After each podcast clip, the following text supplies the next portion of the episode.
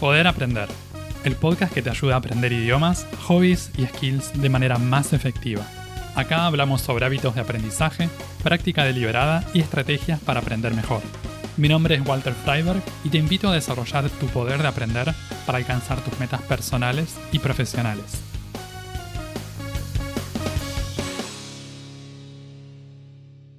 ¿Cómo podemos hacer para leer libros en otros idiomas? ¿Qué libros nos conviene elegir? ¿Cómo creamos un hábito de lectura en otros idiomas? En el episodio de hoy vamos a hablar sobre libros, sobre lectura y práctica de idiomas. Les voy a contar algo sobre mi experiencia leyendo libros en otros idiomas. Vamos a hablar sobre input comprensible, cómo elegir entre libros de ficción o no ficción, tipo de de publicación, si papel o ebook, sobre los intereses en la lectura y cómo crear también un hábito de lectura, que esto vale tanto para libros en otros idiomas como para libros en nuestro primer idioma. Para arrancar me gustaría contarles un poco sobre mi experiencia leyendo libros en otros idiomas. Antes de leer libros en otros idiomas, sin embargo, empecé leyendo libros en mi primer idioma, que es el español. Empecé leyendo en la preadolescencia. Por alguna razón se me dio por empezar a leer literatura, desde bastante chico. En mi casa había muchos libros, entonces siempre tenía como para elegir y es algo que me había dado curiosidad y en algún momento empecé a leer. Me acuerdo que teníamos unos libritos que venían de una colección del diario Crónica, que venían con ese, con ese diario, que eran cortitos, con relatos o novelas muy cortas. Después había una colección también de libros elegidos por Borges, entonces me parecía que debían ser muy buenos. Y había leído, a lo largo de los años fui leyendo varios de esos. Y me gustaba leer libros que tal vez eran más desafiantes para mi edad. Para darles una idea, tipo los 12 o 13 años, me puse medio por leer Rayuela de Cortázar. Primero había empezado leyendo los cuentos de Cortázar y después me pareció reinteresante. Y así en la adolescencia me puse a leer libros que tal vez eran no, no eran los libros recomendados para un adolescente, quizás más avanzados, pero a mí me entusiasmaban y me divertían igual. Durante la adolescencia yo tomaba clases particulares de inglés. Y recuerdo que hacia el final del secundario tenía que rendir un examen que era, no recuerdo bien qué era, no era el FIRST, no era ningún título en particular, pero era un, examen de inglés intermedio que lo íbamos a rendir a un lugar especial afuera de, del lugar donde, tomaba, donde yo tomaba clases. Y como preparación para ese examen, nos habían pedido elegir un libro sobre el que íbamos a tener que hablar brevemente en la parte oral del examen. Y había varias opciones recomendadas y a mí se me dio por buscarme la naranja mecánica. Me pareció divertido también el, idioma en el que estaba escrito, que combinaban a, un inglés un poco extraño con elementos de, de ruso, como un idioma medio inventado. Me pareció divertido eso. Terminó siendo re difícil, re desafiante, pero lo leí. Y recuerdo que después el examen oral fue algo así como duró un minuto y terminé contando como si fuera la contratapa del, libro hablando dos palabras y yo me metí ahí con, con, ese desafío. Pero igual, esa fue como una de las primeras experiencias de leer un libro entero en inglés para mí. Y de esa época también me, me acuerdo de un comentario de mi primo Ernesto. Yo le había preguntado en su momento, él trabajaba con computadoras, con internet y manejaba bien el inglés. Y yo le pregunté en un momento, ¿cómo aprendiste inglés? Y él me dijo, leyendo novelas en inglés. O sea, leyendo libros en inglés, libros de ficción. Y siempre me quedé pensando en eso de leer algunas novelas en inglés o leer algunas novelas para aprender un idioma. Como que no es necesario leer decenas y decenas de libros, sino con leer algunos libros puede alcanzar para mejorar y para avanzar. Lo curioso es que en mi caso, después del examen ese de inglés, no seguí leyendo muchas otras novelas o obras de ficción en inglés, pero sí leí muchos libros de no ficción en ese idioma. Y les voy a contar un poco más adelante sobre esta diferencia entre ficción o no ficción, pero durante la adolescencia, al terminar el secundario y hasta los y a partir de digamos de los 20 o 22 años, ahí empecé a leer muchísimos libros de no ficción en inglés y al día de hoy todavía sigo leyendo libros en, en inglés. Entonces, si bien tenía este comentario, las novelas son buen material para aprender idiomas, justo en esa época de mi vida se me dio por practicar con no ficción. Después de pasar varios años leyendo libros de no ficción en inglés, en el 2012, tenía yo unos 26 años, se me dio por empezar a aprender alemán. En este caso sí empecé a leer eh, libros de ficción, leí muchos libros fáciles, libros graduados, lecturas de dificultad graduada, y ahí fue un abordaje y una experiencia totalmente diferente que la que había tenido con el inglés. Lo mismo pasó con el italiano, después algunos años más tarde, y después con el portugués también. En el caso del italiano, creo que hay una diferencia cuando hablamos de para un hispanohablante, para una persona nativa de, un, país, hispanohablante, como, como es mi caso, aprender otra lengua romance como el italiano o el portugués es algo totalmente distinto que aprender alemán, por ejemplo, o que aprender inglés también. Es bastante más fácil empezar a leer libros, ya sea ficción o no ficción, en italiano o en portugués que en inglés o en alemán. En mi caso en particular, por ejemplo, con el italiano, empecé a leer libros unos seis meses después de empezar a aprender el idioma. En este caso estaba aprendiendo con material auténtico desde el principio, ya con mirando videos de YouTube, mirando contenido tipo series y cosas así. Y después de unos, de unos cuantos meses empecé a leer una serie de policiales del autor Federico María Ribalta.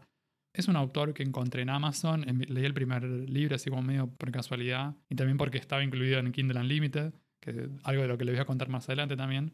Y empecé a leer el primero y ese año recuerdo que leí creo que ocho libros del autor. En esa época leía tipo dos horas por día. Y mm, eso me ayudó un montón en, en el aprendizaje y la familiarización con el italiano.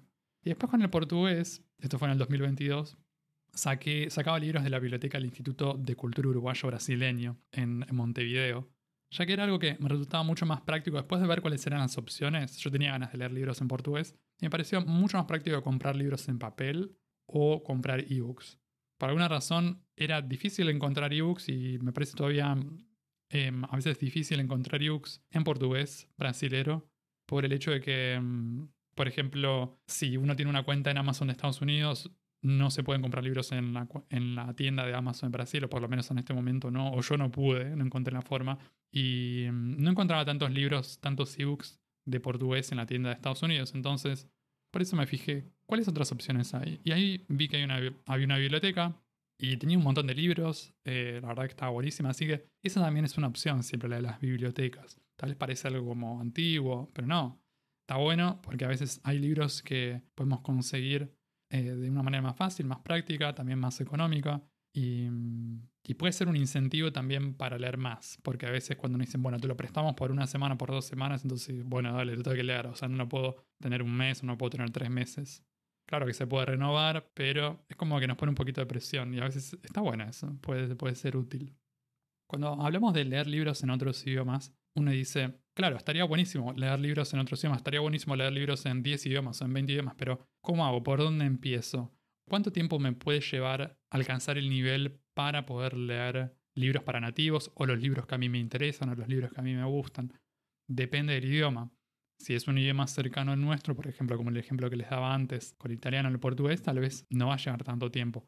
Si es un, un idioma más lejano, va a llevar un poco más de tiempo es muy posible que no podamos leer libros para nativos desde el principio. ¿Qué hacemos entonces? En ese caso, ahí viene nuestro rescate, el input comprensible. Para quienes no conocen, el input comprensible es un término acuñado por el lingüista Stephen Krashen, que es una persona que mm, se especializa en el aprendizaje y la adquisición de idiomas. Krashen habló del input comprensible y mm, postuló que esto, que para adquirir un idioma, el contenido que usemos, en nuestro caso la lectura, pero también vale para otros tipos de contenidos, tiene que ser comprensible. Está bueno que sea un poquito desafiante, pero la mayor parte tiene que ser comprensible. De lo contrario, no hay adquisición. Y acá marca una diferencia entre adquirir un idioma y aprender un idioma. La adquisición es este proceso que se da de manera subconsciente, o sea, no media tanto la razón o el pensamiento. Cuando adquirimos un idioma lo incorporamos como para poder usarlo de una forma un poco más automática. Entonces, en este proceso, para que suceda, necesitamos que lo que estamos leyendo, lo que estamos consumiendo, sea bastante comprensible, mayormente comprensible. Si estamos usando algo que es muy difícil, lo vamos a frustrar y también va a haber, van a aparecer toda una serie de problemas que van a obstaculizar un poco el aprendizaje del idioma. Entonces hay que tener en cuenta eso. Esto del input comprensible ahora está bastante en boga, está bastante de moda desde hace ya un tiempito. Y si uno se pone a investigar un poco sobre el mundo del aprendizaje de idiomas, después de un tiempo probablemente se va a encontrar con esto del input comprensible. Hay muchísima gente que habla de esto en YouTube, en redes sociales y en Internet en general. Cuando encontré esto por primera vez allá por el 2012, era esos años en los que yo andaba aprendiendo alemán. Y en aquellas épocas, en el 2012, cuando escucho por primera vez de, Stephen Krashen y del, de la hipótesis del input, del input comprensible, recuerdo que mm, me gustaba hacer cursos online, aprendía con, con recursos que iba encontrando ahí por internet, pero sentía que necesitaba practicar con algún tipo de lectura. El problema cuando uno está empezando con un idioma es que quizás los libros para nativos son muy difíciles, pero si uno se pone a ver libros para niños, que es como parece ser como la otra opción, ¿es para adultos o para niños? Los libros para niños suelen ser poco interesantes para adultos, porque em, tenemos otros intereses, los adultos tienen intereses diferentes, están en etapas del desarrollo de la vida totalmente distintas, entonces el problema con los libros para niños es que no son interesantes, entonces puede haber un problema ahí porque perdemos el interés. Y es un esfuerzo y un sacrificio ponernos a leer eso que, no nos importa. Y me puse a buscar lecturas fáciles, lecturas graduales, lecturas graduadas para gente que aprende alemán. Y recuerdo que encontré un libro, que era una serie de libros, que está escrita en un alemán muy fácil y con historias muy divertidas a la vez. O sea, eran historias atrapantes y sencillas. En fin, terminé usando ese contenido y parecidos. Eso me, inspiró para escribir mis propias lecturas graduadas en español para ayudar a gente que aprende español. A lo largo de los años después terminé escribiendo 26 historias de dificultad gradual. Eso es algo para otro episodio. Pero el punto importante con esto es que el input comprensible es algo muy útil para empezar a leer libros en otros idiomas. Es el puntapié inicial que damos. Si todavía no podemos abordar un libro entero, un libro para nativos, podemos empezar con input comprensible, podemos encontrar libros más cortos podemos encontrar podemos buscar historias de dificultad graduada. Pueden buscar como libros o historias cortas para estudiantes de inglés, pueden buscarlo eso en, inglés también. Pueden buscar también por el marco de referencias, por ejemplo, A1, A2, B1, B2, según lo que estén buscando, para principiantes, preintermedios, intermedios. Son distintas maneras de poder filtrar contenido. Normalmente va a ser de ficción en este caso, para gente que aprende idiomas. Por eso, el input comprensible va a ser, por esta razón, el input comprensible en general va a ser contenido que fue escrito específicamente para estudiantes de idiomas. Hay de todo tipo de contenidos, entonces puede ser que el hecho de que sea un libro de dificultad graduada escrito para adultos no quiere decir que, que nos guste o que nos, atrape, que nos atrape o que nos interese.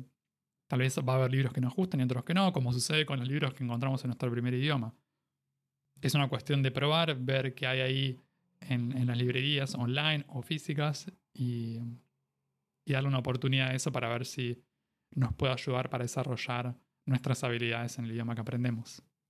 Personalmente a mí me gusta buscar este tipo de contenido en tiendas grandes como Amazon. Dependiendo del idioma, a veces también tenemos que buscar en tiendas específicas del país, porque a veces si es un libro en inglés, seguramente en amazon.com, en la tienda de Estados Unidos, vamos a encontrar. Pero si después vamos a otros idiomas, hay veces que, por ejemplo, una edición italiano está publicada en Amazon Italia, pero no está en amazon.com y de repente no nos permite comprar en Amazon Italia, entonces tenemos que ir a buscarlo a un sitio de una librería italiana online que tenga la copia digital. Eso se puede hacer. También si están buscando historias cortas, se pueden encontrar muchísimas historias gratis también en muchos sitios de internet. Así que esa es otra opción. Tengan en cuenta entonces esto del nivel de dificultad que están eligiendo.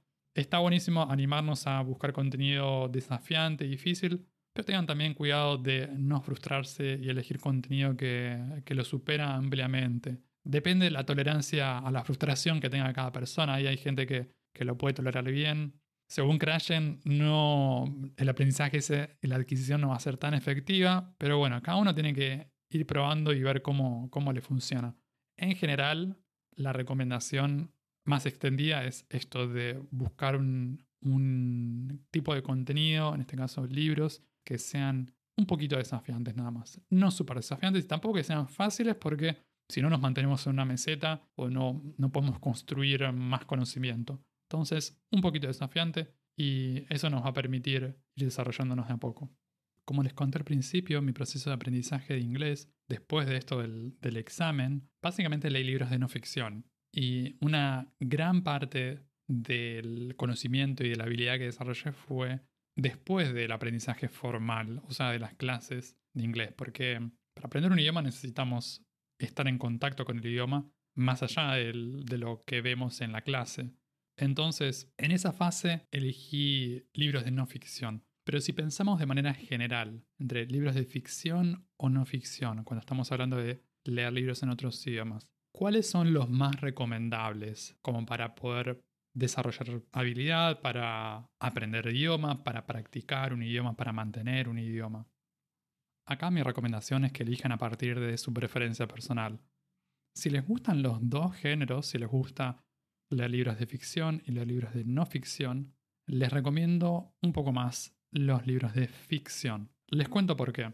A fines de practicar idiomas y mantener idiomas, la ficción tiene algunas ventajas porque vamos a encontrar descripciones de situaciones, vamos a encontrar bastantes diálogos y vamos a encontrar en general también un registro del idioma mucho más coloquial. Y eso está muy bueno para aprender y para practicar un idioma. Otra de las ventajas de la ficción es que es mucho más inmersiva, nos involucra en el libro y en la historia que un libro de no ficción. Los libros de ficción son mucho más atrapantes, entonces nos da ganas de seguir leyendo. También en general está esto de que se recomienda, por ejemplo, como lectura antes de ir a dormir, se recomienda en general libros de ficción antes que no ficción, porque nos permiten desconectarnos de lo que pasó el día, nos permiten transicionar mejor hacia el descanso. Entonces, si les gusta leer antes de ir a dormir y tienen ese momento en el que quieren aprovechar también para practicar un idioma, ahí tenemos una razón adicional para elegir libros de ficción, que son más adecuados para antes del descanso. Los libros de no ficción, en cambio, nos dan oportunidades para pasar tiempo con el idioma en ámbitos que están más relacionados con nuestro trabajo, o con nuestros estudios, o con intereses personales. Les comparto algunos ejemplos personales en libros de no ficción que he usado a lo largo de los años. La mayoría de estos ejemplos tienen que ver con el inglés, que es el idioma que más usé en no ficción, pero también a lo largo de los años fui leyendo, consumiendo contenido de varios de estos temas en distintos idiomas. El primero que les quiero mencionar es la lectura de libros sobre piano, técnica de piano, técnica pianística y teoría musical. En la época en que estaba en el conservatorio estudiando piano, me gustaba leer libros, buscar libros, encargarme libros y comprar libros sobre técnica pianística y también sobre teoría musical en inglés. Había contenido que me resultaba interesante y no estaba disponible en español, y como yo ya podía manejar inglés, ¿por qué no leer el, original? ¿Por qué no leer los originales? También se me dio por leer sobre veganismo, sobre nutrición en inglés, especialmente cuando estaba empezando a meterme en el estilo de vida vegano. También sobre desarrollo personal, que es un tema sobre el que empecé a leer en la época que ya en la que estaba en la facultad estudiando psicología. Estudié tres años de psicología en esa época.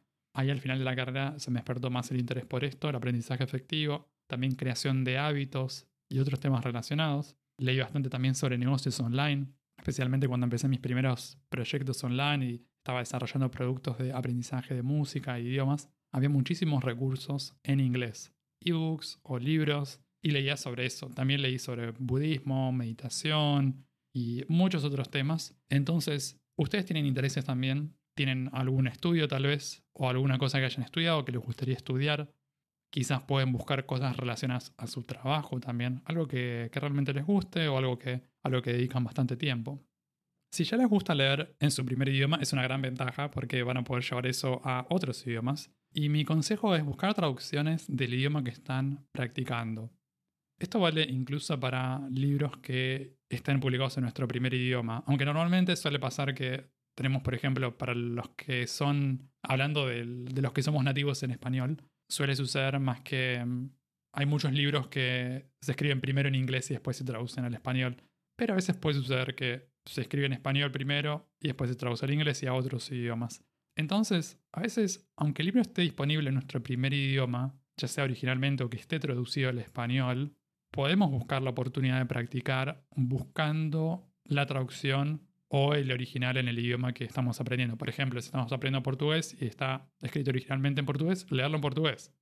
A veces podemos buscar también las dos ediciones si tenemos dudas o si queremos cotejar, si queremos comparar. Estamos invirtiendo un poco más de dinero, a veces tenemos dos versiones del mismo libro, pero puede estar bueno. Hace poquito, hace unos meses, yo me compré un libro en particular que, me gustaba y que me interesaba mucho tenía ganas de escucharlo en audio, compré la versión audio en tres idiomas. Lo tengo en alemán, en portugués y en italiano. Y eso también a veces sirve como estrategia para mantener un idioma. Estamos leyendo el mismo libro, pero lo vamos rotando de idioma. O escucho lo mismo en distintos idiomas. Si es un libro que realmente te gusta, que realmente vale la pena, eh, para mí es como tener tres libros distintos. Está bueno. Así que también es, es una estrategia esa, la de rotar los idiomas si están practicando más de, de un idioma.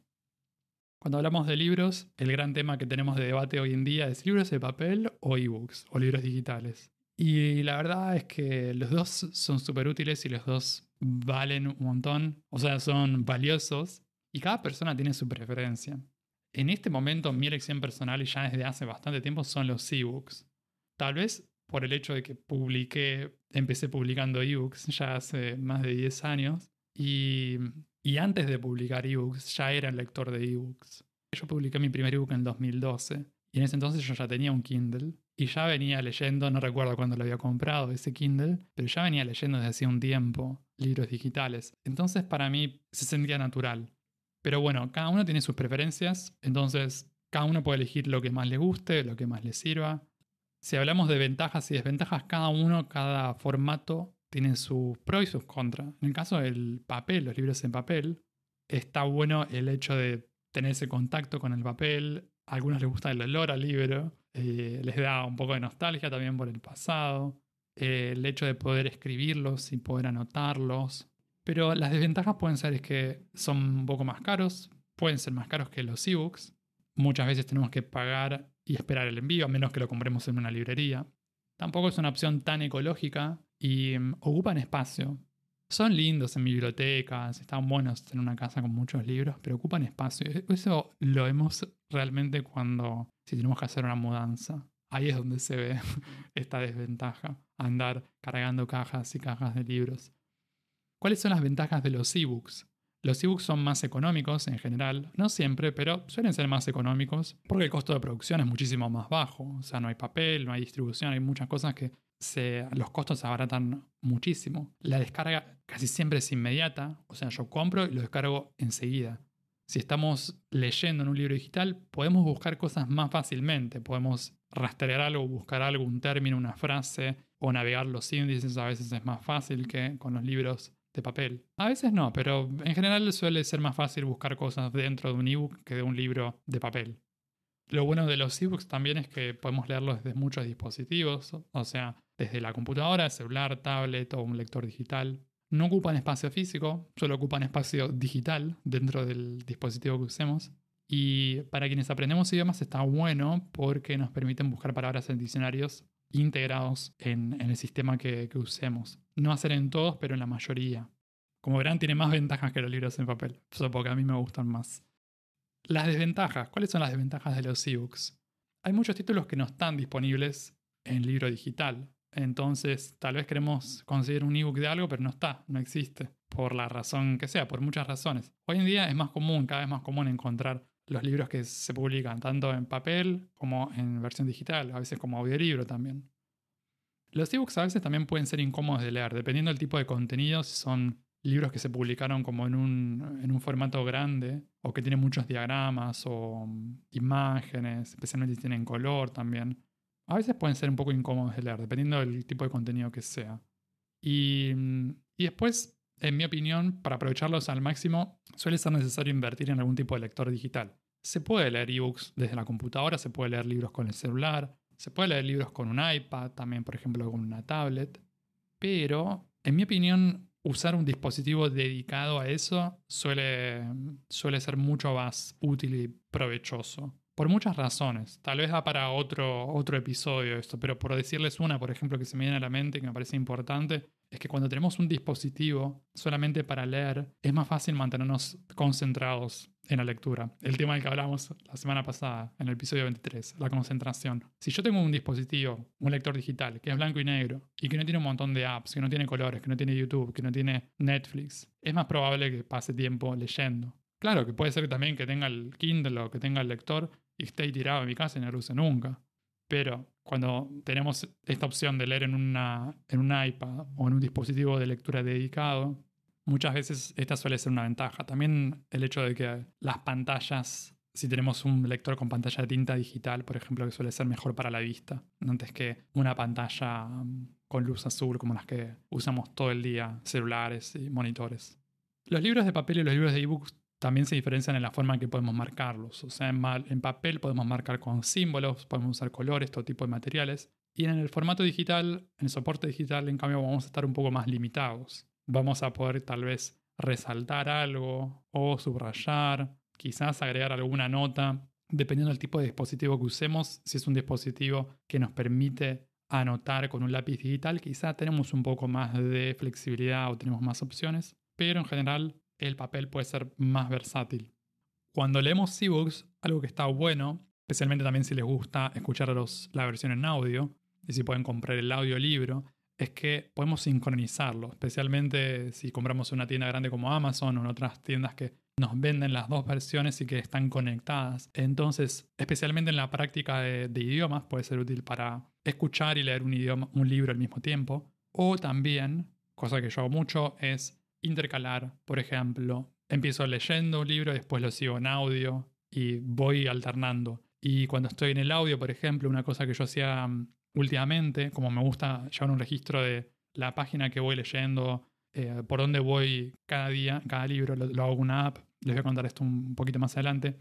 Entonces, cuando estoy escuchando la versión en audio, si quiero saber en qué página estoy, le pongo pausa y voy al lector digital y busco la última frase ahí que escuché o un par de palabras, pongo buscar y ahí me aparece enseguida cuál es la página, la ubicación en el libro. Entonces, ah, ok, estaba en la página 125. Ingreso a eso, entonces yo sé que quedé ahí. Es mucho más fácil entonces para ir y venir entre esas dos cosas si quieren hacerlo de esa manera. Está buenísimo esto de leer libros en otros idiomas, pero para aprovechar las ventajas tenemos que hacerlo y para eso tenemos que crear un hábito de lectura. Si tenemos la intención de crear un hábito de lectura, vamos a estar midiendo algo, si leemos o no leemos, pero no solo eso, porque podemos decir, ok, hoy leí, pero ¿cuánto leí? Y ese cuánto lo podemos medir en tiempo o en páginas leídas. Al principio y durante mucho tiempo, no siempre me di el tiempo de lectura o las páginas de lectura. La mayor parte de mi vida no lo hice, simplemente leía y ya. Pero durante mucho tiempo me gustaba medirlo en páginas. Entonces, no, no lo notaba ni nada por el estilo, pero si me sentaba a leer un día, decía, bueno, voy a leer 20 páginas o 30 páginas o hasta esta página o hasta esta otra página. Y mm, eso me llevaba a completar libros más rápido. Pero pensando para atrás también a veces me llevaba a pasar más tiempo del que quería leyendo libros, especialmente en mi adolescencia. A veces de repente se me ponía una meta como muy exagerada de que tenía que leer toda esa cantidad de páginas, entonces hasta que no terminaba de leer esa cantidad de páginas como que no, no cerraba el libro y así pasaba con, con libros y libros. Creo que una forma más prudente y más inteligente de hacer esto es marcando y llevando un registro, proponiéndose leer, por ejemplo, una cantidad de páginas, cinco páginas por día, empezando con algo con un número bajo, lo que, lo que podamos al principio y, y llevar algún tipo de registro que puede ser en papel o digital. Claro, las páginas a veces no son comparables si tenemos páginas con letra muy chiquita o con letra muy grande o distintos tamaños, pero no importa, me parece que es un método súper viable y que, está bueno. La otra forma de medir y registrar el hábito es llevando un registro del tiempo que pasamos leyendo. El año pasado, en el 2022, yo empecé a usar una aplicación de registro de lectura que se llama Bookly, que está disponible para Android y para iOS también. Y esta aplicación tiene varias cosas que me parecen tan buenas, como por ejemplo organizar libros por, por carpetas. Yo los tengo organizados y separados por idioma.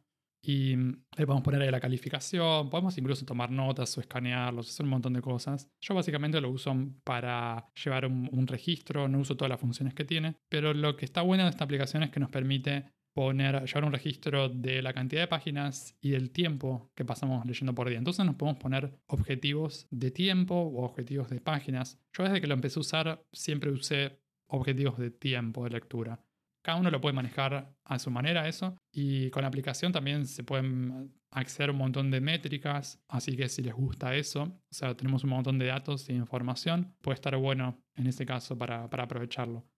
Yo el año pasado empecé con la versión gratis, pero después de un tiempo decidí comprar la versión paga y hoy en día sigo usando esa versión.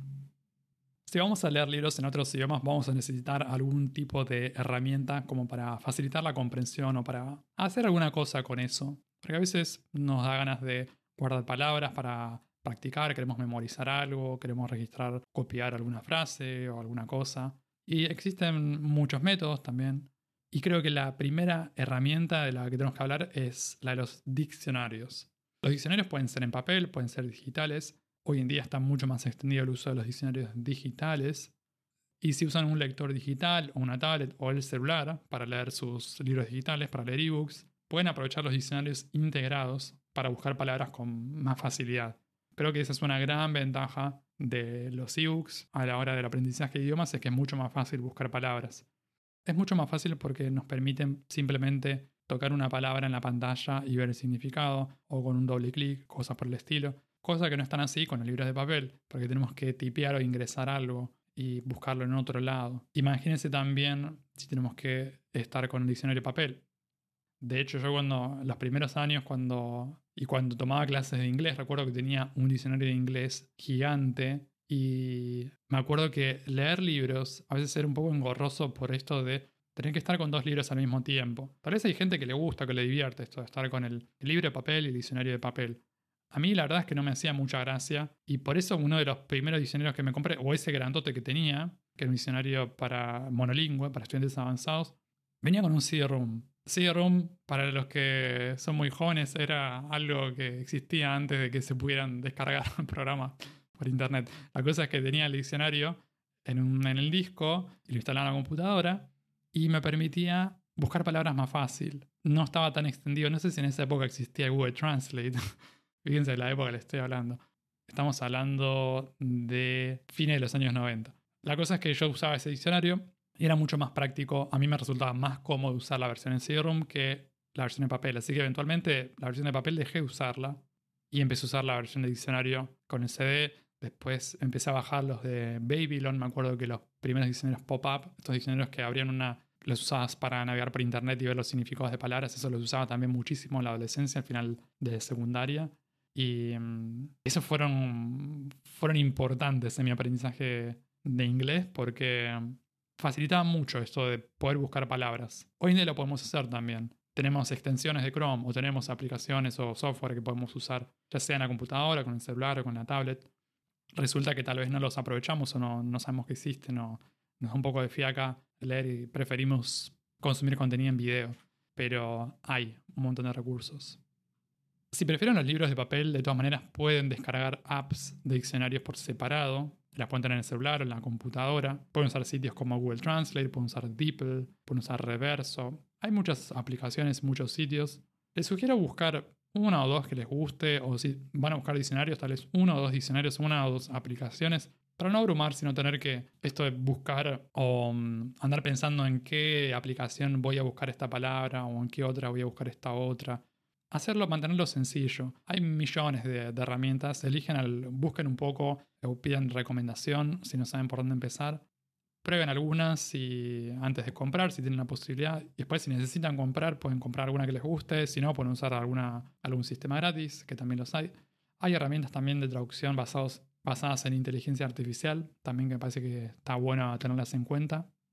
Y otra de las cosas que muchas veces queremos hacer al aprender idiomas es esto de practicar vocabulario o buscar vocabulario y tratar de recordarlo, memorizarlo. Para eso podemos copiar y pegar, si estamos usando libros digitales, copiar y pegar palabras o frases. Si usan un Kindle o un lector similar, pueden muchas veces resaltar las palabras mientras van leyendo y después las exportan. Hay muchas integraciones que se pueden buscar y se pueden utilizar para facilitar, automatizar este proceso de registrar o guardar palabras, almacenar palabras que queremos después practicar. Se puede hacer de la forma más rudimentaria posible, que yo he hecho, lo he hecho muchísimo, que sería de manera, de forma manual. Eh, voy leyendo y copio, puede ser tipeo una palabra, o copio y pego. Yo, yo lo he hecho de muchas maneras, pero por ejemplo, recuerdo que en una época con, usaba la aplicación de, usaba el lector digital, por ejemplo el Kindle para leer un ebook y simultáneamente tenía Anki abierto en el, celular y, a veces era una frase corta, la tipeaba ahí con el celular y ahí creaba una tarjeta ahí en el momento. Eh, pero mm, también he probado lo de exportar en masa, o sea, tal vez me guardaba o subrayaba 10 palabras o 10 oraciones y las exportaba todas para crear tarjetas más fácilmente o más rápidamente. Depende del momento y la época, del idioma también. Pero esta es otra de las ventajas tal vez de los libros digitales, es que nos dan más herramientas si queremos hacer cosas con eso. Si queremos después practicar para memorizar palabras sueltas o frases o elementos del idioma que estamos practicando, los libros que usamos. Por último, si leen más de uno o dos libros al mes, una cosa que les recomiendo considerar es Kindle Unlimited, que es un programa, es un plan que tiene Amazon, que nos da una suscripción a una selección de ebooks que es bastante grande por una tarifa plana, tipo 10 dólares por mes. No están todos los libros en ese, en ese plan, pero a veces hay muchos que, que nos interesan y que están ahí. Esto puede estar bueno para quienes aprenden idiomas porque quizá pueden buscar, pueden descargar varios libros simultáneamente y pueden filtrar por idiomas. O si están en una época en que están leyendo bastante, me acuerdo cuando estaba, por ejemplo, les contaba de la serie esta de Federico María Ribalta, en esa época que, leía como dos horas por día, iba terminando los libros bastante rápido. Entonces, el hecho de estar en Kindle Unlimited, por ejemplo, me permitía ahorrar bastante en relación a comprar cada libro por separado, porque pagaba 10 dólares, por ejemplo, y podía acceder a, leía cuatro libros por mes, por ejemplo.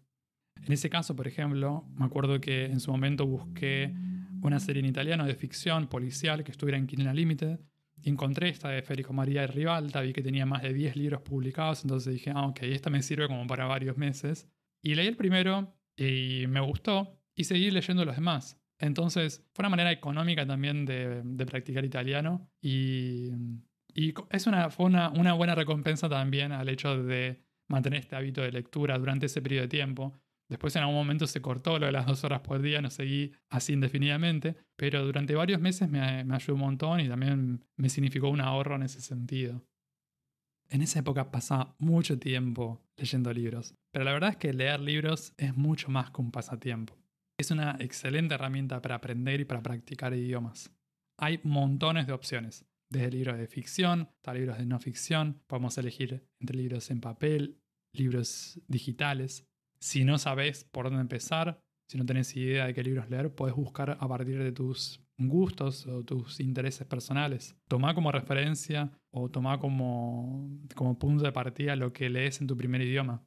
Empezá a poco y tratá si podés crear un hábito de lectura. Eso te va a ayudar un montón a aprender y también a mantener los idiomas que aprendas. Y así concluimos este episodio. Puedes escuchar Poder Aprender en las principales plataformas de podcast y YouTube. También te invito a suscribirte al newsletter semanal en poderaprender.com para enterarte de los nuevos episodios del podcast y otras novedades para aprender mejor. En redes sociales puedes buscar este podcast como Poder Aprender. Encontrá todos los links en la descripción. Y si te gusta mucho, si te sirve el contenido del podcast, te invito a dejar una reseña y una calificación de 5 estrellas en Spotify o Apple Podcast para que estos episodios lleguen a más personas y que más gente pueda aprender mejor. Eso es todo por ahora. Nos vemos en un próximo episodio. Sigan aprendiendo y acuérdense de practicar bien.